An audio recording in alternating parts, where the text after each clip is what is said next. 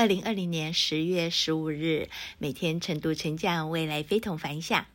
哇哦，又是能量满满的一天。我是克拉拉，今天要跟大家分享的主题是被领导批评了怎么办？大陆最近播出的《演员请就位二》里面，张大大的演技欠佳，导演尔冬升的批评一针见血，直言说：“你演个像个小偷，我无语了。”而张大大面对批评的时候，一直在为自己找借口和推卸责任，说自己真的很热爱表演，很努力，因为赛制不合理，所以选不到好的角色。对于上级反馈不太好听的内容，我们该怎么样去应对呢？得体的第一反应应该是不反唇相讥，不急于解释。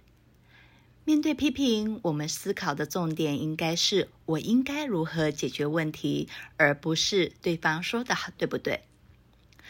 如果领导真的指出了我们没有意识到的问题，这就是一次难得的认知升级的机会。我们可以说：“很感激你花时间告诉我这些，谢谢您。”就算说的不对，也要给自己一些时间去消化情绪。然后再决定要采取什么样的行动。今日金句：批评是一份礼物，只不过包装的有点难看。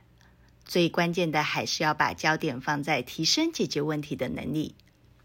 我是克拉拉，很高兴与您分享。我们明天再会。